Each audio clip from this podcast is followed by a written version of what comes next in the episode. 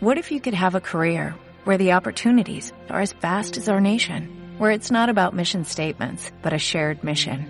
At U.S. Customs and Border Protection, we go beyond to protect more than borders, from ship to shore, air to ground, cities to local communities. CBP agents and officers are keeping people safe.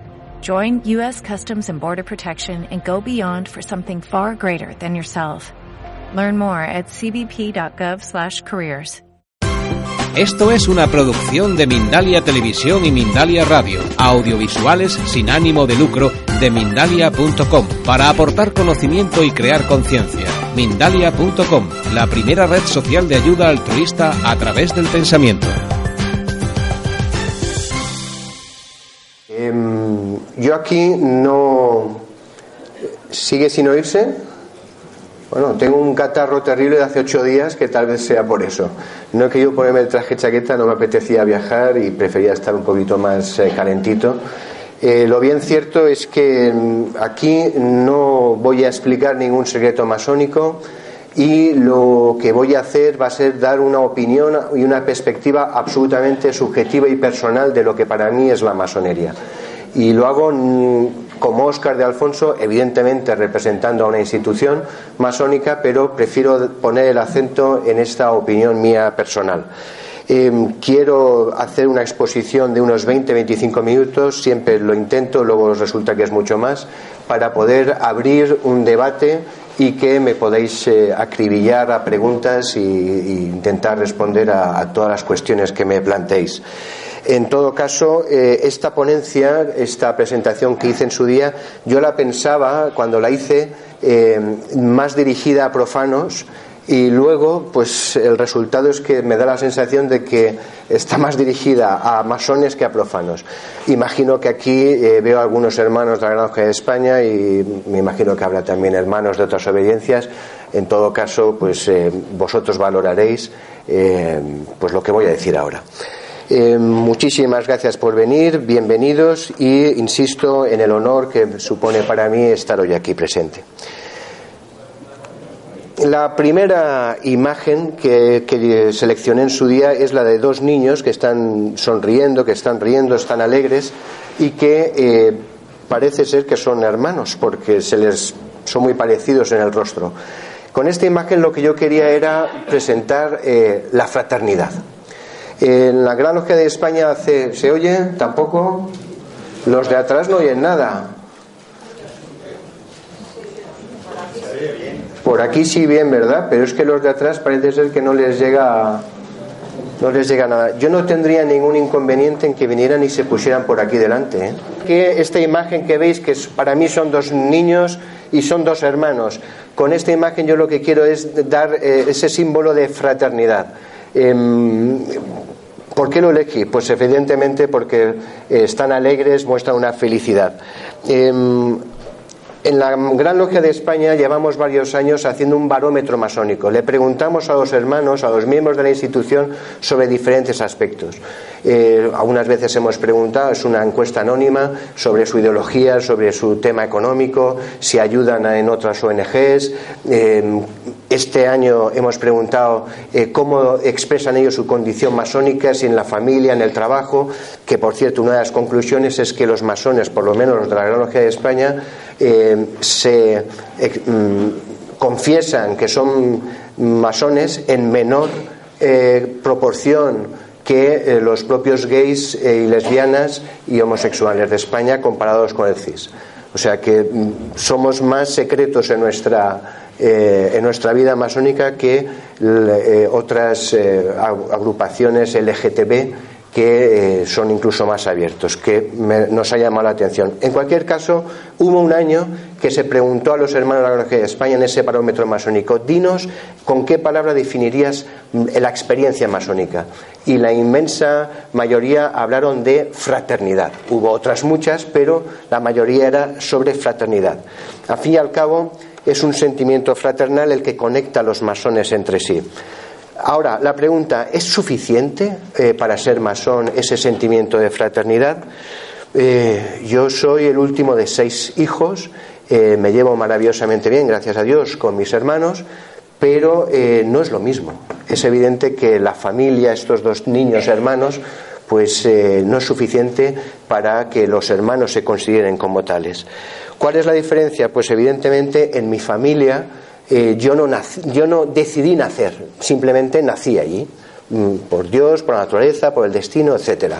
Em, en cambio, en la masonería sí que hemos decidido todos masones de una manera consciente, libre y voluntaria el ser masones y nos han aceptado eh, pertenecer a esa institución. En una familia no se elige, pero aquí sí que se elige. Es esa libertad individual, esa capacidad de decidir libremente la que mm, hace esa relación de fraternidad diferente. En, un ritual, en el de emulación, eh, se pregunta claramente al principio, ¿eres libre de entrar en esta orden? ¿Eres realmente libre? Porque lo que se busca es que no haya esas ataduras, que nadie sea esclavo de otras cuestiones que son ajenas a la masonería. Y también se le pregunta al candidato, ¿eres libre de tomar este juramento? ¿Realmente lo eres? Por tanto, la libertad, la capacidad de elección es absolutamente esencial. Yo quiero ser hermano de mis hermanos y ellos me aceptan así. Si yo no quiero o ellos no me aceptan, se acabó la fraternidad ya podemos ser hermanos de sangre que nunca lo seremos hermanos en la masonería. La característica más especial o importante, de acuerdo con mi opinión, es en la fraternidad es esa reciprocidad. Buscando imágenes de reciprocidad, yo encontré esta en internet, dos personas que se dan la mano y em, aquí evidentemente es algo más que confianza. Es una reciprocidad que implica, por supuesto, igualdad. Yo te defiendo, tú me defiendes. Yo confío en ti, tú confías en mí. Y al tomar libremente ese juramento, eh, al hacernos masones, eh, también tomamos la decisión de que a partir de ese momento mi existencia como hermano, no solamente como hermano masón, sino como ciudadano del mundo, ya no se comprende sin ti, sin el otro con el cual estrechamos nuestras manos.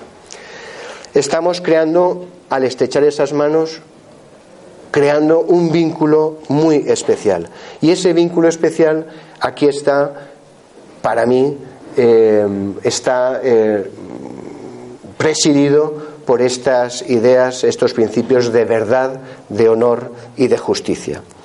Ahora bien, eh, ya somos masones, ya hay una reciprocidad, nos hemos dado la mano, nos hemos comprometido mutuamente, eh, tenemos ese ideal de fraternidad compartido, pero eh, nos convertimos también en un eslabón de una cadena universal, como todos los hermanos aquí presentes bien conocen. Por tanto, no solamente estamos de un tú a tú, sino somos parte de un todo.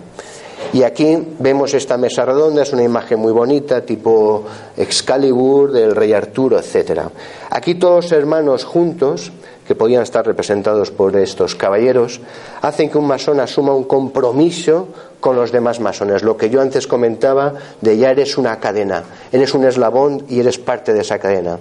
Aquí ya no solamente se busca esa reciprocidad, ese respeto mutuo, esa igualdad, también lo hacemos a nivel eh, universal. Es una imagen muy bonita porque aquí están todos somos iguales en una mesa redonda, estamos unidos, todos dirigidos dirigen esas espadas hacia un mismo objetivo, que es ese, el objetivo de compromiso. Eh, ¿Cuántas eh, razones hay para ser masón? Yo creo que hay tantas como individuos o candidatos lo han, se han iniciado alguna vez. Para mí, la mía personal, que es la que estoy exponiendo hoy, era la idea de buscar una fraternidad real eh, con una verdadera lealtad. Esos eran mis valores cada uno que ponga los suyos y que, y que quiera que más le, caractericen. En cualquier caso, cuando ya hemos hablado de estos principios generales de fraternidad, compromiso, etcétera, aquí em, vamos a lo que muchos de vosotros sabéis que esto, ¿qué es? Una logia, un templo masónico. Yo tuve la suerte, el honor en abril del año pasado en Bucarest, en Rumanía, dirigirme a 80 grandes maestros del, mundo en la Conferencia Mundial de Grandes Logias Regulares y ahí les decía yo, grandes maestros, mm, recordar lo que es esto. Aquí se practica masonería. La masonería no se practica en los grandes despachos, se practica en estos lugares con los hermanos al pie del cañón. Por tanto, hemos hablado de fraternidad, de lealtad. ¿Estos principios son abstractos o son reales y se practican en las logias? Buena pregunta. ¿Alguien me contesta? ¿Abstractos? ¿Reales? ¿En vuestras logias se practican? Yo creo que son más abstractos que reales que verdaderos principios de lealtad recíproca, de confianza, de yo te defiendo, yo estoy contigo, vamos, estamos los dos comprometidos, pocas veces se ven en masonería, lamentablemente. Y eso, pues, eh, es una sensación o una experiencia, pues, que, que, no ves. Y cuando la encuentras, te llena el alma pero es muy difícil encontrar esto realmente en la práctica diaria de las logias. Todos hablamos de ellos, pero muy pocos realmente lo practican. Hay muchos candidatos pues que cuando llegan a una logia pues eh, no encuentran esto. Eh, viene el gran maestro, les explica todas estas maravillas que hay en la masonería y cuando van y van a la práctica diaria no lo encuentran y dicen pues esto era lo que yo buscaba y no lo encuentro y me iré a otro sitio a buscarlo. Y eso es un problema. Si en una logia eh, no hay formación, no hay docencia, no hay instrucción, más o menos la logia sobrevive. Pero si en una logia no hay real fraternidad, acaba y vámonos.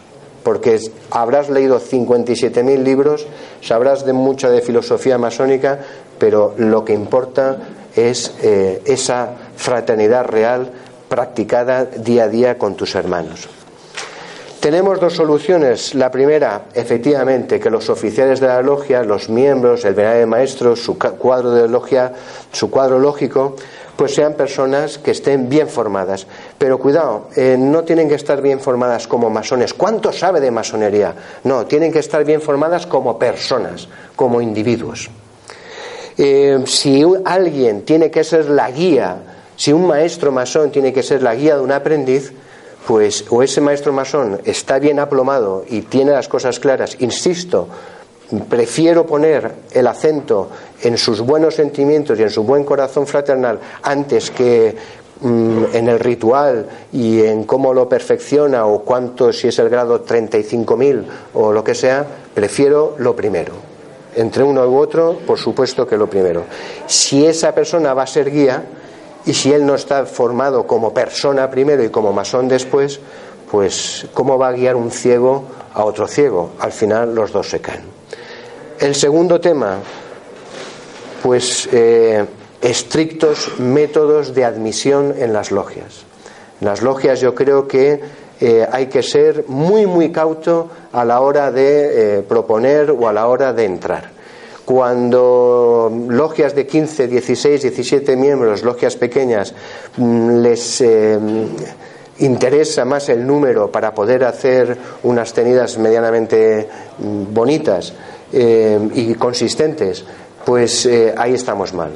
Yo creo que hay que buscar una calidad en las personas y el número no es tan importante, que lo es, por supuesto, pero hay que hay que ver que el individuo ha entrado, tiene las cosas claras, se le ha explicado lo que es, no busca objetivos distintos a lo que le podemos ofrecer y evitar dimisiones para el día de mañana. Entonces, eh, eso para mí es importante. Buenos oficiales, buena gente, buenos guías y sobre todo que aquellos que entran eh, realmente estén bien seleccionados. A fin y al cabo, insisto en una idea muy clara. Lo más importante es que nosotros los masones no trabajamos logias, no trabajamos con hermanos, trabajamos con personas. Aquí hay que tener en cuenta que las logias son reflejo de los individuos que las componen. Eh, si hay miembros de las logias que no han dado los pasos necesarios para poder madurar ellos como individuos, pues difícilmente van a madurar como masones y difícilmente lo van a trasladar a otras personas eh, o a otros hermanos eh, de grados inferiores. Esto sería como construir un castillo de arena y en vez de eso hay que construirlo un castillo con cemento. Hay dos graves peligros y voy muy rápido. El lobo se vestía con piel de cordero y el rebaño consentía el engaño. Mary Shelley. Mary Shelley es una escritora. ¿Qué libro escribió? Frankenstein. Y es una frase que saqué yo del libro de Frankenstein. Habéis encontrado un lobo, ¿no? Bien, pues el lobo es un peligro eh, externo, en mi opinión. Eh, lo conecto con la idea de hacer una buena selección de candidatos. El lobo es un animal muy inteligente y no solamente inteligente, es muy paciente porque puede llevar la piel de cordero durante muchos años. Piensa que las ovejas son tontas porque todo el día están comiendo hierba y no miran hacia allá. Y además algunos perros que guardan el rebaño pues eh, tienen cierta afinidad con ese, esa oveja tan rara, pero les cae muy bien. Ni los perros lo saben por qué, pero tienen esa afinidad. En cualquier caso, existen eh, lobos en todos los sitios, en todos los sitios, en todas las logias, en todas las provincias y en todas las grandes logias. Por lo tanto, hay que tener cuidado con estos lobos. Insisto, como peligro externo. Hay otro peligro ¿Esto qué es? Un pavo real. Un maravilloso pavo real. Yo aquí buscaba algo que, eh, una imagen de vanidad, de ego, etcétera. Y la verdad es que en Google pues me salió esto dije, qué, bonito es. La verdad que es impactante. Bueno, la arrogancia, el ego y la vanidad. Aquí estamos de un peligro interno. Eh, ¿Dónde encontráis más vanidad? ¿En un gran maestro o en un aprendiz? Gracias, es un gran maestro. ¿eh? La respuesta correcta es la primera. Efectivamente, yo creo que cuanto más alto subes en una jerarquía, sea la que sea, aquí no tenemos sexo, no tenemos dinero, o ni una cosa ni otra, o poco. Pero eh, lo que hay es muchísima vanidad. Y esa es un problema. Todos tenemos vanidad, todos vosotros y yo más todavía. Y él, bien, aceptando eso como hecho, la solución es no quitar la vanidad, que es imposible porque está dentro de, nuestro, de nuestra condición humana, lo que hay que hacer es controlarla, o sea, tenerla bajo control. Eh, y tenemos vanidad más en masonería porque me da a mí la sensación de que cuando un masón habla sobre espiritualidad se cree el, el encargado del santo oficio y cuando habla sobre arquitectura se cree ya el arquitecto, es moneo y cuando habla sobre arte, pues se cree, yo qué sé. O sea, nos exageramos mucho y al final no tenemos normalmente los masones ni idea de nada. En cualquier caso, la vanidad está ahí, hay que saber controlarla y tenerla eh, sometida. ¿Cómo? Pues que alguien te baje siempre del burro es algo bastante útil. Aquí el método masónico. El método masónico no es, en mi opinión, vuelvo a insistir, no es ni para enseñar ni para instruir, es para formar personas. Es un trabajo de autoformación y veis cómo aquí hay una estatua eh, con una persona, todos habéis visto esta imagen 50.000 veces, eh, que se está haciendo a sí misma, se está puliendo a sí misma. Mostramos al hermano al recién iniciado dónde se encuentra, piedra bruta, y le decimos, mira, aquí es tu objetivo, la piedra bruta, y en medio te vas a construir a ti mismo. Alguien me dice las herramientas para construirse a sí mismo. Herramientas masónicas. El cincel, alguien ha dicho, ¿verdad? La plomada, sí es verdad. ¿Alguna más? Venga, primer grado, segundo. ¿Mm? El mazo, correcto. Ay, ay, ay. El nivel, ya está dicho. Repetido. La escuadra, muy bien. ¿Cuál de todas las herramientas es la mejor de todas? La más útil. Y no es la que hemos mencionado, evidentemente, sino. Inteligencia. Compás. Otra más. Creatividad. ¿Perdón? Creatividad. Creatividad, originalidad, otra más. Hasta que digáis la que es la mía. Aún más. Humildad. ¿El hermano? El hermano en sí mismo. De todo me parece bien. Pero el hermano puede ser la finalidad y no el. Bueno, aquí habría que hablar de mucha filosofía y. Soy abogado, no teólogo ni filósofo. Y no quiero meter la pata en esos temas. Pero para mí, para mí, y es mi opinión personal, el mejor, eh, la mejor herramienta es el ejemplo. Compás muy bien, yo te puedo enseñar cómo funciona el compás, pero al final es mi ejemplo el que tú vas a ver. O sea, todo hermano masón tiene que ser un buen ejemplo para los demás. Tú no puedes decirle, oye tú, porque aprendiz no sé qué, no sé cuántos y tal, tal, tal, y le das una perorata que lo dejas medio temblando. Y a los cinco minutos hacer justo lo contrario, hacer justo lo contrario lo que acabas de decir. Y eso, hermano, eh, querido público, lo he visto muchas veces, muchas veces, vergonzoso. Pero bueno, hay algunos que eh, a los grados se les sube a la cabeza o los mandiles. En cualquier caso, em, creo que el ejemplo, el buen ejemplo, el que tú ves a un hermano que dices, ole, me quito el sombrero, este sí que es el camino que yo debo de seguir. De aquí hacia allá. Hay que tener en cuenta que una vez que las personas o los hermanos tienen esas herramientas, y para mí la, la que más importante es ese ejemplo recibido, es el momento en el que él se tiene que poner en marcha. Nadie le va a formar, nadie va a picar su piedra, nadie lo va a hacer, nadie va a coger a él, toma, déjame a mí que yo te lo haré. Si lo hace mal rollo, porque estamos en casi en una secta. Entiendo que el que se tiene que formar es el mismo. Alguien ha dicho antes, el hermano. Ese es el que se tiene que formar, el que tiene que hacer el trabajo. Este es un camino que, en mi opinión, tiene que hacerlo solo, absolutamente en solitario. Cuidado, es una experiencia terrible, donde tienes dudas, dudas de ti mismo, dudas de qué estás haciendo ahí, eh, caes, te tienes que levantar, eh, pides ayuda, no te la dan, eh, quieres que te den la explicación de, la A a la Z, pero no, no la encuentras, lees, lees, lees y no encuentras nada, no entiendes nada, pues a pesar de eso, tiene que hacerlo, tiene que pasar por ese camino. Ahí es cuando el hermano o el que tiene esa experiencia masónica se descubre a sí mismo. Y cuidado, a veces descubre algo y a veces no descubre nada. Una vez está hecho este método masónico, este trabajo, eh, llega un momento que eh, te das cuenta que si no lo haces nunca conseguirás lograr esas metas que uno debe de ponerse. ¿Y qué metas son estas? Pues el norte está la integridad, en mi opinión. No lo encontré en castellano, lo encontré en inglés, integrity. Esa es para mí eh, la mayor y más importante meta de todo masón. Cuidado, eh, no ser muy listo, no leer muchos libros, no, no, no.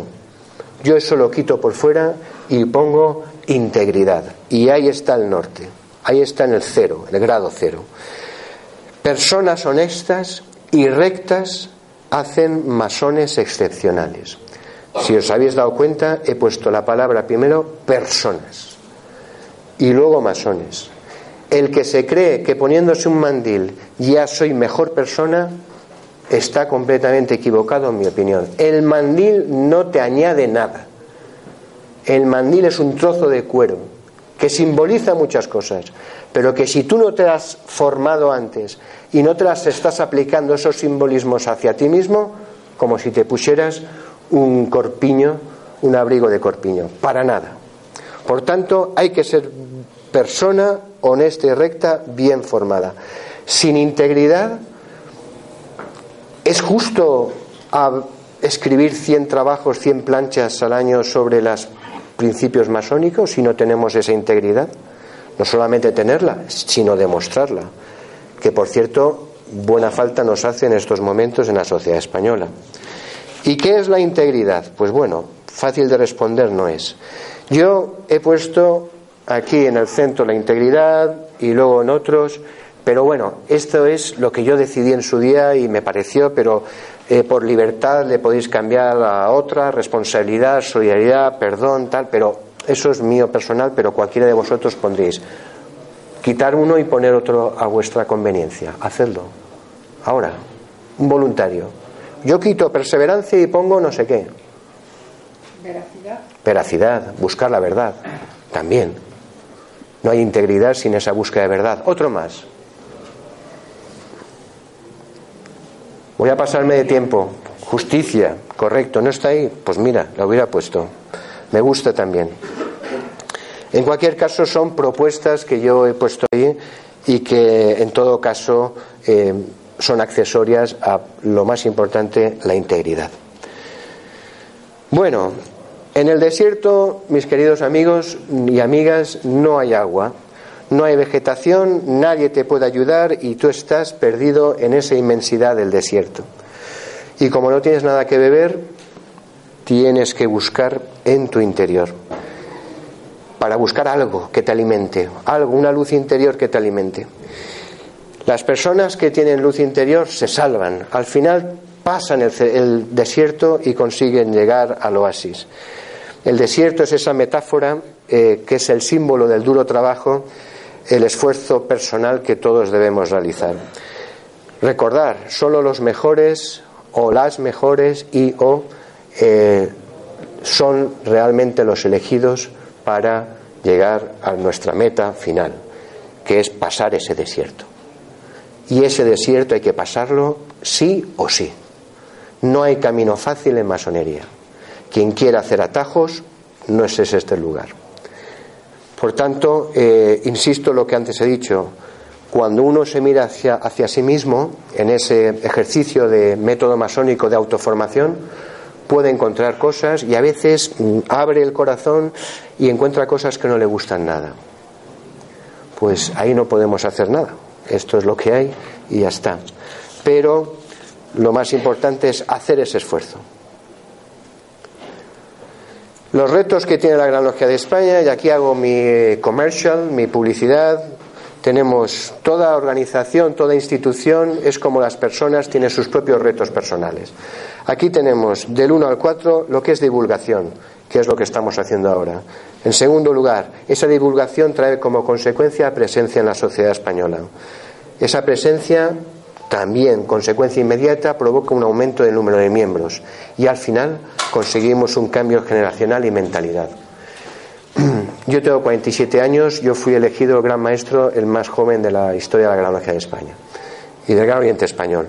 Yo creo que cuando me eligieron los hermanos buscaban ese cambio de mentalidad, ese cambio generacional. Eso no significa olvidar a los hermanos antiguos, de años. Eso es una estupidez, eso nadie lo dice. Pero lo que sí está claro es que estamos en el siglo XXI, dejemos, tenemos que abandonar eh, conceptos guerra civilistas y del pasado histórico que no hay que olvidar para no repetirlo pero eh, tenemos que mirar hacia adelante y nunca ir con un retrovisor mirando hacia atrás, eh, sintiéndonos víctimas eh, de un pasado. Olvidémonos, esa, esa, cantinera conmigo no va y yo lo que quiero es efectivamente colocar a la Gran Logia de España en una situación preeminente en la sociedad española y que por fin se reconozca a la masonería española el gran valor que ha tenido durante toda la historia, con sus oscuros también que la masonería no ha sido todo brillantísimo y maravilloso, también ha tenido sus claroscuros. En cualquier caso, al final lo que buscamos es cumplir mi obsesión con la que me levanto y me acuesto todos los días, que es normalizar esas relaciones entre la masonería y la sociedad española. Bueno, pues dicho esto, simplemente eh, daros las gracias, muchas gracias, este es el fin, han sido 25 minutos, no me he portado mal, somos una opción, la Gran Logia de España, la masonería en general es una opción más, no es la única, no es la más bonita, no es la mejor, y es una opción que los que nos hemos hecho, hemos hecho masones, y en concreto de la Gran Logia de España, pues eh, disfrutamos, es una parte importante de nuestra vida, y hasta a algunos les convencerá, a otros no, y eh, lo que espero es que hayáis disfrutado con esta conferencia. Muchísimas gracias. Nos han llamado de todos a los miembros de la Logia de España, desde machistas y tal. Una posición machista, pues tampoco voy a decir que no, o sea, no, no vamos a decir aquí. Yo no voy a eh, justificar el por qué la, la, mujer no está en la Gran Logia de España. Hay que tener en cuenta que la Gran Logia de España es una obediencia de más que existe en España que hay otras obediencias masónicas, hay una gran logia femenina que solamente admite mujeres y hay grandes logias eh, mixtas como la gran logia simbólica, el derecho humano, etcétera. Por lo tanto, eh, una mujer si puede ser, si quiere ser masona, tiene la opción de ir a una gran logia femenina con todo mujeres o a una gran logia mixta. A la Gran Logia de España no, porque de acuerdo con los estatutos nuestros, que esto es un poco de rollo de explicar la regularidad y tal, em, pues no la admitimos. Ahora, nosotros hemos tenido a veces mujeres que se han puesto en contacto con nosotros, oye, mira, con nosotros no, pero aquí te damos el email y la página web de estas obediencias masónicas que sí admiten mujeres porque pueden ser perfectamente masonas y darnos 100.000 vueltas en conocimientos masónicos a cualquier miembro de la Gran de España. Es decir, que perfectamente capacitadas están. Y ojalá, yo tengo dos hijas y ojalá mis, mis hijas pertenezcan algún día a la masonería femenina o a la mixta, me da igual. A la mía no podrán, lamentablemente. Pero eh, yo no voy a poder justificar porque a hoy, a 2014, justificar esa posición es tremendamente difícil. Yo lo puedo explicar. El primero, evidentemente, la primera razón es el respeto a una tradición histórica que llevamos desde hace mil años. Entonces, eh, hay otra segunda razón, es que a los hombres que vienen aquí y se les dice no admitimos mujeres, hay algunos que dicen, ah, pues si no admitéis mujeres, pues yo no quiero, prefiero a otro sitio. Perfecto, eh, perfecto. O sea, no se le dice, no, no, vas a dejar de ser masón porque no, no, perfecto, ningún problema. O sea, y hacen y ejercen su, su masonería de una manera maravillosa en otras obediencias, en otras logias mixtas y sin ningún problema. Nuestra relación, nuestro contacto entre masones de la Gran Logia de España y de otras obediencias nunca podrá ser una tenida en, un, en, un, eh, en un actos eh, masónicos. Fuera lo que quieras. Yo tengo magníficos amigos del Gran Oriente de Francia, de la Gran Logia Simbólica, de Valencia, donde soy yo, y algunos son buenísima gente y estupendamente. Por lo tanto, yendo un poco a la respuesta, para ser más conciso, eh, las mujeres están perfectamente capacitadas para ser masonas y nada les impide ser masonas. En la Gran Logia de España no se admiten, pero son admitidas en otro tipo de obediencias donde se practica la masonería igual de bien, de mal o mejor que en la Gran Logia de España. Yo lamento redundar, porque claro, como mujer evidentemente es un tema de difícil comprensión. Y la sociedad española es incomprensible. ¿Cómo pueden normalizarse unas relaciones entre una sociedad donde la infinita mayoría de las mujeres estamos integradas en los movimientos sociales, políticos y de todo tipo, excepto la Iglesia Católica. Y la masonería regular, por entendernos, son las únicas organizaciones donde estamos excluidas. Y no nos digan que la podemos practicar desde la perspectiva de género, porque eso caso me resulta insultante. No lo he dicho. no, no, lo digo porque a veces se me ha contestado. Yo no o en obediencias mixtas que evidentemente la practicamos. Pero en todo caso, su explicación no es tal porque eh, no puede existir. Yo entiendo su posición, es tan indefendible que lo más que puede decir es salir del paso como puede. Y su conferencia me interesa mucho. Muchas gracias. Muy bien. Bueno, he dicho bien claramente eh, que yo no iba a justificar aquí nada, iba a explicar una situación y al igual que cuando un estudiante va a Oxford, a la famosa Universidad de Oxford, que nadie le puede, creo, nadie puede calificar de machista esa universidad, eh, se puede ir a un college exclusivamente masculino, se puede ir a un college exclusivamente femenino y se puede ir a estudiar a un college mixto. Y es una opción que tiene eh, cualquier estudiante eh, cuando va a Oxford. Mm, hoy día hay un derecho que es el derecho de autorregulación eh, recogido en la Constitución, donde no hay ningún problema en que eh, un grupo de hombres decidan asociarse y eh, no admitir mujeres. O al revés, un grupo de mujeres que decida asociarse y no admitir hombres. No hay ningún problema, es el derecho de autorregulación que está ahí. ¿Gustará o no gustará? Evidentemente. Pero eso es una capacidad que tenemos todos de poder decidir y aquellos candidatos que aceptan estas condiciones, pues bien, lo aceptan y aquellos que no, pues no entran en la Gran Logia de España, lógicamente. Si yo no lo hubiera aceptado en su día o hubiera ido, hubiera chirriado contra mi cerebro, pues no, no sería hoy miembro de la Gran Logia de España. En cualquier caso, em, desde el punto de vista iniciático no hay ningún problema, que eso para mí es importante. Otra cosa es desde el punto de vista asociativo. Más, eh, una, sí. El micro es poder. Yo en primer lugar le quiero dar las gracias a Oscar porque sí aprecio una gran diferencia en las palabras suyas de hoy como hermana masón. Y es que por primera vez oigo a alguien de la Gran Logia de España públicamente decir que la iniciación en cualquier obediencia mixta, femenina o masculina le parece igual de formal. Con lo cual, el discurso es totalmente de apoyo por mi parte a esas palabras que nos has ofrecido. Creo que es un gran avance que un miembro de la Gran Logia de España y más su representante máximo pueda llegar a dirigirnos esas palabras de esa manera. Con lo cual no me gustan los comentarios de por qué se aceptan o no se aceptan a las mujeres. Las mujeres que queremos elegir ser masonas, efectivamente tenemos la libertad de elegir entre todas las obediencias que existen, la Gran Logia de España, la Gran Logia Simbólica Española, el Derecho Humano a la que pertenezco yo, y otras obediencias como el Gran Oriente Ibérico y otras más en las que sí admiten mujeres. De hecho, en muchas obediencias que dicen que son mixtas, realmente reconocen a sus logias que pueden ser masculinas, femeninas o mixtas como es el Gran Oriente de Francia y la Gran Logia Simbólica Española. A mí me gusta dar estas explicaciones que creo que se deben hacer, tanto a los miembros que somos masones, que lo conocemos, como a todos los que están aquí presentes, que no lo son.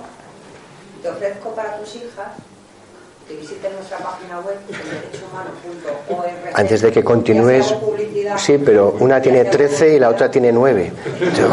tengo 47 años, no me pongas, bueno, me casé tarde. sé que no tiene nada que ver, pero bueno. De, de aceptar los batones de hermanos de otras Bien, bien. Aquí lo único que hay una tradición. ya, ya, me inventaré yo algo. de salvar. Al Gran Oriente de Francia le ha costado muchísimos años aceptar la participación de la mujer dentro de sus talleres. Y quizás no por su voluntad, Oscar, sino por la voluntad general de algunos hermanos. Y yo lo respeto muchísimo. Lo que sí me gustaría dejar claro es que creo que el ánimo debería de ser unir a los masones en España y relacionarnos reconociéndonos oficialmente. Y ese paso todavía nos queda por dar. Quizás sería más fácil ese que aceptar o no a las mujeres porque tenemos libertad de elección. Yo te puedo añadir, por, la premura del tiempo, simplemente, el eh, reconocimiento es imposible desde nuestro punto de vista porque como gran maestro yo he jurado unos landmarks eh, delante de mis hermanos con las cosas muy claras y, el chocolate espesísimo. Eh, Curioso, porque yo lo que he jurado es admitir a todos los iniciados, con lo mm. cual te admito a ti como hermano, aunque seas de la Gran Logia de España a pesar. Imposible, es imposible por mi parte no hacerlo, puesto que a pesar. sangre de hermanos de la gran bien, bien. Como bien eres consciente, un hermano de la logia de España no puede visitar una logia tuya. No, no, no, que va. Lo que sí te quería decir. Y además, como ha sido tan elegante de reconocer la, no, sí. que las mujeres se inician y son igual de masonas y se puede practicar la masonería igual de bien o incluso mejor en una audiencia regular. Por supuesto. Yo con eso ya me siento satisfecha. Creo que has dado un gran paso. Te digo. Creo que has dado un gran paso y yo te lo quiero reconocer. A tu discurso sobre las herramientas, a mí me gustaría añadir que la mayor herramienta son las propias manos del hombre. Bien. Que son las que pueden manejar con certeza el resto de las herramientas que se nos ofrecen. Racionalista. En general, me gustaría explicarles también que no solamente formamos como escuela de ciudadanía a las personas, en nuestro caso hombres y mujeres, en igualdad, sino que una de las obligaciones de los masones es transmitir en la sociedad ese pensamiento. Y ese pensamiento de fraternidad, de libertad, de igualdad, de justicia y de honor, lo debemos de transmitir a la sociedad. Con lo cual, yo desde luego sé que es un trabajo de cada uno, es un empeño de cada uno y es un esfuerzo propio el formarse. pues como un médico cuando hace la carrera. Pero luego es nuestra obligación abandonar esa individualidad o ese individualismo y irnos a un pensamiento más colectivo y más social. Ya, Ya. también estoy entrenada como tú, de decirte lo demás, creo que estoy siendo bastante... Muy bien, yo te quería decir, eh, ya se me ha olvidado, no me acuerdo, pero te iba a decir algo. No, luego se me, me acordaré y te lo diré. Pero bueno, pasamos a otra pregunta porque tenemos 15 minutos. Ah, la oferta, perdona. Eh, una cosa es el reconocimiento oficial, que ya te decía que era imposible, pero yo estoy, como Gran Maestro de España, totalmente abierto a cualquier tipo de colaboración, no masónica, evidentemente, sino fuera, acción social. Y de hecho ya estuve yo reunido con la Gran Maestra de la Logia Femenina en, Barcelona y al final, finalmente no llegamos a ningún acuerdo en ese momento. Creo que la han cambiado, no lo sé. Eh, pero yo estuve comiendo con ella y, oye, íbamos a ofrecer el templo nuestro que lo utilizaran ellas una vez al año, etcétera. Mm, eh, Ofertas muy buenas eh, y yo creo que muy. Nosotros no compartimos nada, cedemos el uso una vez al año. Pero eh, la idea de que la idea de que todos los masones tengamos una, un proyecto común de acción social o de cualquier otra cosa, ahora nosotros como no entramos en política ni religión ni demás, fuera. Pero en lo que es acción social, solidaridad, beneficencia, ahí podemos hablar harto y tendido, sin ningún problema. Vale. Nosotros hablamos de acción social, no de Mm, Bueno, caridad tampoco lo he dicho yo, he dicho solidaridad y beneficencia. Otra dama. Eh, sí, al margen de, de toda esta conversación, que evidentemente es una polémica, eh, creo que escabrosa, me gustaría eh, pe- pedirles, si es posible, que nos hiciera alguna propuesta concreta de la masonería como institución para normalizar las relaciones Uf. con la sociedad española. ¿Tendría usted alguna, Yo me, me metería en un jardín del que no podría salir con facilidad. Concretas, concretas, eh, no te podría decir ahora. Este es el desideratum, esta es la intención, este es el objetivo. Lo que es evidente, eh, nosotros vamos a hacer ahora, un- en noviembre lo hemos aprobado en un gran conclave, eh, una campaña institucional para explicar a la sociedad lo que es la masonería. Pero mm, vamos a ver, eso para mí es un, es un ladrillo dentro de una pared. O sea, primero tenemos que tener claro eh, cuál es el objetivo, la estrategia y cómo ir hacia allá. Pasos concretos que ya es una cuestión más táctica que otra, que otra historia. Entonces, algo concreto, normalizar las relaciones. Esta, esto de normalizar las relaciones es el mayor debate de todos los grandes maestros en todas las grandes conferencias mundiales, donde ahí eh, es muy difícil sacar una solución concreta es- y se han hablado mil cosas. Abramos las tenidas, hagamos esto público, algunos dijeron admitamos mujeres. el- no es fácil llegar a, a pasos concretos. Mm, Si te digo algo, te diría una tontería y no prefiero no, prefiero no hacerlo. Gracias. Sí. No, es que yo no, no he perdido, no, no llevo la cuenta. Buenas noches. En primer lugar, Luego tú, ¿no? deseo eh, dar las gracias al doctor César Navarro, un hombre que ha curado, que no ha dañado y que ha consolado. Te están dando las gracias. No entro en su faceta de eh, presidente del Ateneo. Usted nos ha hablado de fraternidad, de que tenemos que olvidar el relativismo, pero por otra parte usted es abogado, se debe a la justicia, se debe al derecho y debe ser consecuente con esas, con esas directrices que le implican a usted. Y le voy a decir por qué. Durante la guerra civil, o incluso antes de la guerra civil, varios hermanos masones en distintas ciudades del país, le pongo un ejemplo, Calatayud, Calatayud, la masonería, que uno que había, y algunos más, fueron asesinados. sus cadáveres, sus restos, el resto de algunos de ellos, están todavía en la Basílica del Valle de los Caídos, o Cuelgamuros, depende de cómo se llama. ¿No se sienten ustedes obligados? ¿No eran hermanos? ¿No eran hermanos suyos?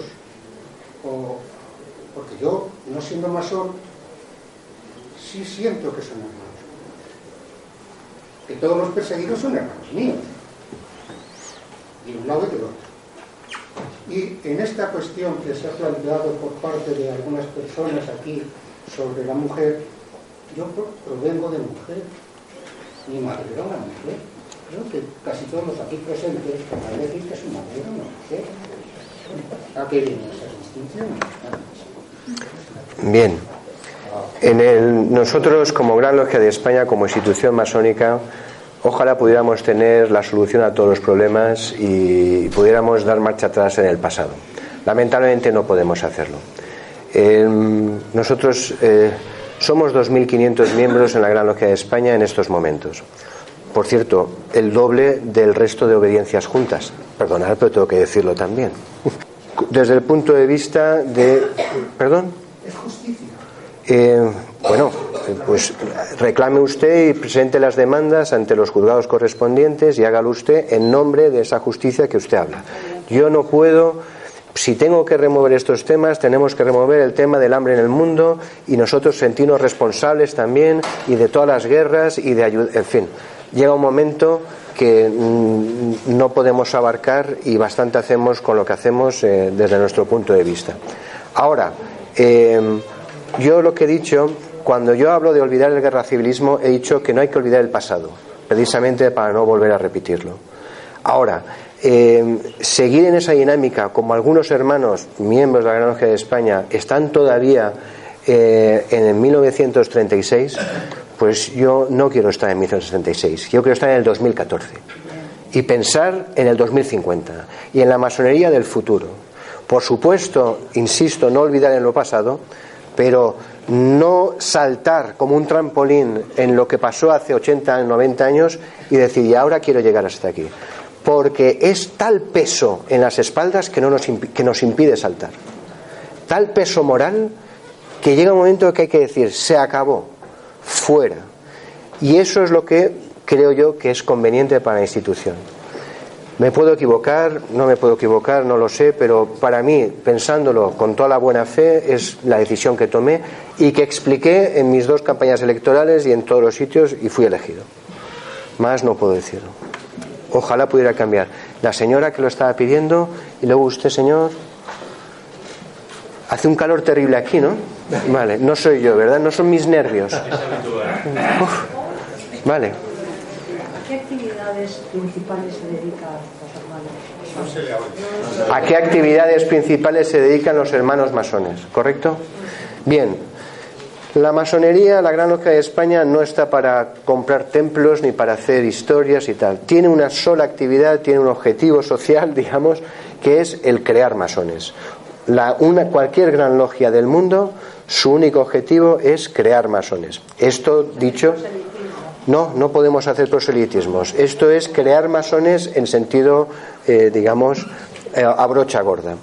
Nosotros lo que hacemos es formalizar, institucionalizar que unas logias no trabajen a la, cada una a su manera, sino que trabajen determinadas reglas comunes a esas logias, que son X, lo, X reglas determinadas. A partir de ahí son las logias las que aquellos interesados que llaman a las puertas eh, mm, se les inician si cumplen las condiciones, si son personas adecuadas, etcétera, etcétera. Mm, eso sería lo básico. Ahora, la Gran Logia de España o la obediencia masónica tiene algo más, eh, no, aspiramos a tal, no, en todo caso eso es la masonería.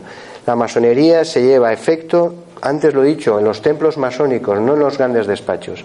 Y ahí es donde se crea realmente a, a los masones, donde se trabaja, se les instruye, se autoforman, etcétera. Masones que no solamente ejercen de masones una vez al mes o dos veces al mes, tienen que ejercer de masones siete días a la semana, todos los días del año. Porque esos principios que ellos reciben en esas, en esas tenidas eh, los tienen que aplicar luego en su familia, en su casa, en sus amigos, en su, y al final lo que antes comentaba, comentabas tú, de trasladar al fin y al cabo eh, esa, eh, esos principios, practicarlos en la sociedad. Ahora, proselitismo ninguno. Proselitismo es si fuéramos de casa en casa llamando a la puerta, ¿quiere usted ser masón? Espera un momento que le voy a convencer. No, el candidato, el candidato, bueno, es el que yo considero, en fin, es el que yo veo. Pero el, mm, para mí proselitismo tiene un sentido negativo. Ahora, que alguien llame, le explicamos lo que es, oye, yo quiero entrar, comprobamos, sí, vale, entra, pues por supuesto. Se ha hecho así durante mil años y se hará durante más de mil años. Pues lo lamento. A lo mejor no quería, no, no ha escuchado usted la respuesta que quería escuchar, pero es la que le, es la, es la que le puedo ofrecer. No, no, no se puede, no, no hablamos de política, religión. ¿Qué actividades practican? Solamente en la, en la, nosotros intentamos practicar aquellos principios de verdad, honor, justicia, todos estos que antes hemos mencionado, llevarlos a la práctica. He dicho que no somos la única que lo hacemos, ni somos la mejor, y bueno, y al que le gusta, pues lo hace, y al que no le gusta, pues puede ir a otro sitio. Y ya está. Evidentemente. Caballero.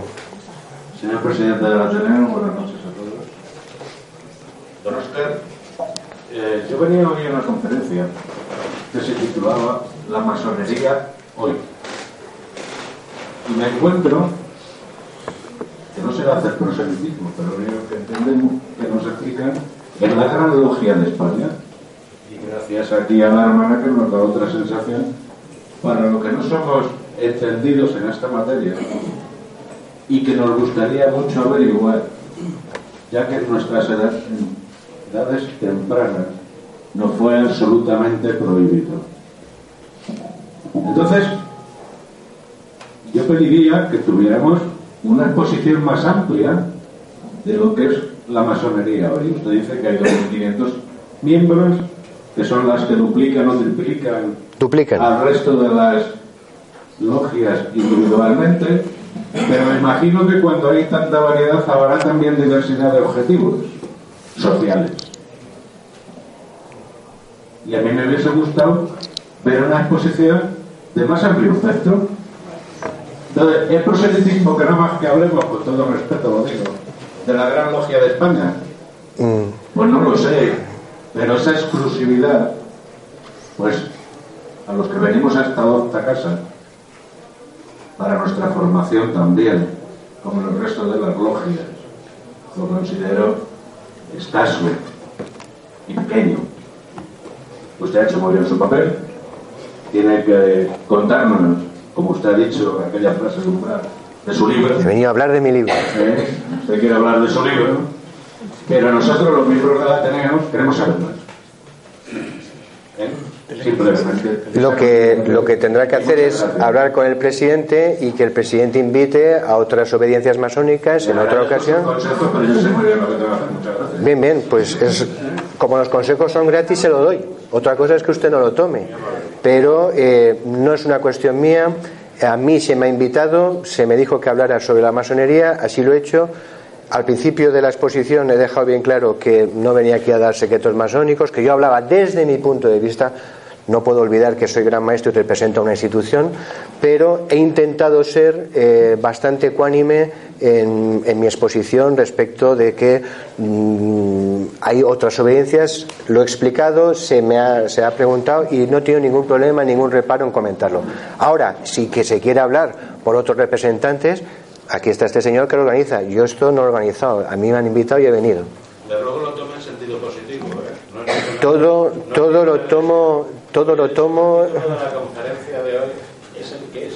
Sí, sí. La masonería hoy. Dada por mí y evidentemente desde mi punto de vista, y cuidado, vuelvo, vuelvo a decir que siempre he dicho mi punto de vista personal, no, no he querido. Mm, vuelvo a insistir en que esto estaba pensado más para profanos que al final yo me di cuenta que estaba más dirigido a hermanos. Pero bueno, los hermanos eso lo habrán visto enseguida. Más. Sí. Hola, buenas tardes. Gracias, gracias por la explicación bastante contundente. La última también- intervención por razón de hora. ¿eh?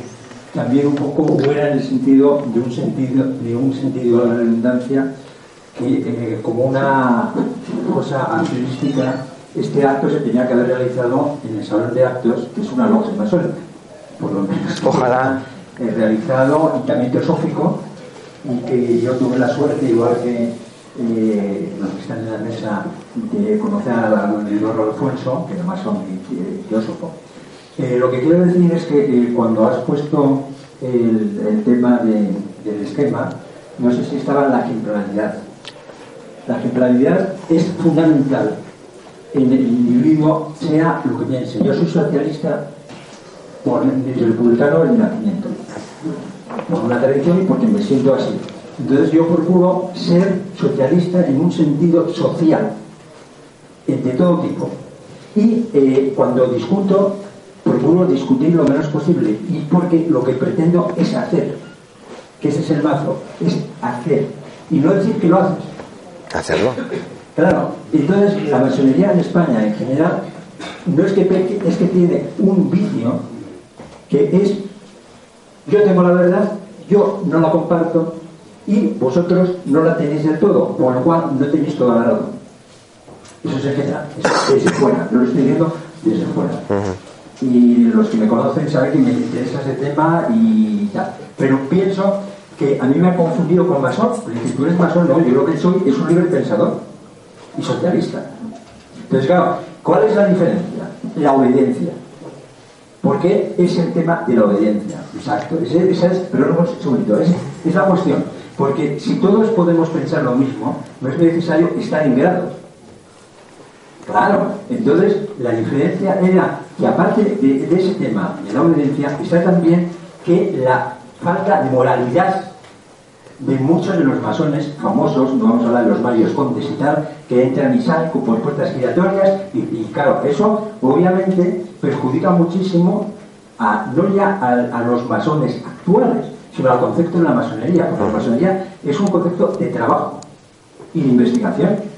Y si me permites, el tema de la mujer es que están unas es, que es tan vetusta, bueno, viene de la época de Irán, eso es un mito, pero en nuestra época es el 1729 que es de escocés, es decir, que es que está manteniendo, y como en aquella época la mujer no era libre, porque estaba sometida al marido, pues no podía pertenecer a, una pertenencia. Eso es un poco la realidad. Entonces, lo que yo le pido es más claridad, más transparencia, porque hay misterios que tienen que tenerse, que yo no sé hasta qué punto, porque tampoco es tanto misterio, es misterio sí, que sí, que cuando hemos estado en una, en una teoría blanca en, una, en una logia, y no, es un 10%, ni un 10%, ni un elevado de otro, que no hemos hecho nada, y dice, suficiente. Por favor, Eduardo, que estamos Sí, en no, el no, límite no, de la hora posible. Era un punto, la pregunta es ¿por qué Hola. ese ejemplo? ¿Y por qué tanta tinieblas cuando verdaderamente si es la luz, la luz no puede estar entre velos? Bien, muy buena. Ahí yo hemos llegado a algo interesante.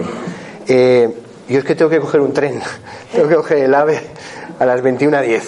Entonces tengo que ir un poquito con prisas. Eh, me imaginaba que empezamos a las 7, ¿no? A las 7 y media hemos perdido 30 minutos ahí. En cualquier caso, eh, voy a hacer una manifestación respecto a gente importante y tal. El pequeño Nicolás no es masón, ¿vale? O sea, dejémoslo claro porque como yo he estado con Pedro J ahora ahí saludado, le digo, mira, yo soy el que te estoy contraprogramando, los masones te contraprogramamos tu, tu conferencia y tal. Y le digo, tú que conoces a tantos, ¿puedes conseguir una foto de Nicolás conmigo así para, para ser alguien en este país? Bien, una chorrada, pero era para levantar un poco el ánimo. Eh, lo secreto. Para mí, eh, todo lo iniciático tiene que ser secreto. Tiene que tener un componente secreto. Mucho o poco, pero lo tiene que tener. Eh, el problema del secreto es que, eh, como no se puede explicitar, no se puede expresar, aunque aquí vas a internet y te lo encuentras todo perfectísimamente filmado, explicado, etcétera. eh, aún así, esa vivencia iniciática, de sociedad iniciática, que es lo que somos, tiene que tener esencialmente ese carácter secreto. Insisto, mucho o poco, eso ya depende de cada uno o depende de la institución, pero todas las sociedades iniciáticas han tenido eso. Y si no lo tienen es que no son iniciáticas, porque la iniciación está precisamente en ese traspaso de eh, vivencia, no voy a decir información, porque la información la tenemos en Internet, esa vivencia de una persona, de un paso, de, esa transmutación. Yo creo que es necesario. Yo no, eh, antes lo he comentado, grandes maestros, ¿y si abrimos los templos y lo enseñamos todo? Y se dijo que no, que aquello era una locura, porque en el momento en que lo, enseñes todo, sí, eh, somos muy transparentes, pero el feeling se ha perdido totalmente. Y eso es lo que precisamente todavía tenemos durante mil años. Insisto, todo el mundo sabe lo que pasa dentro. Todo el mundo sabe que no hay nada eh, eh, ilegal, ni inmoral, ni hacemos sacrificios, ni historias. Pero eh, es magnífico tener todavía ese carácter secreto en determinadas partes para preservar lo que es la masonería como sociedad iniciática. Ese tema me ha gustado al final. Yo tengo que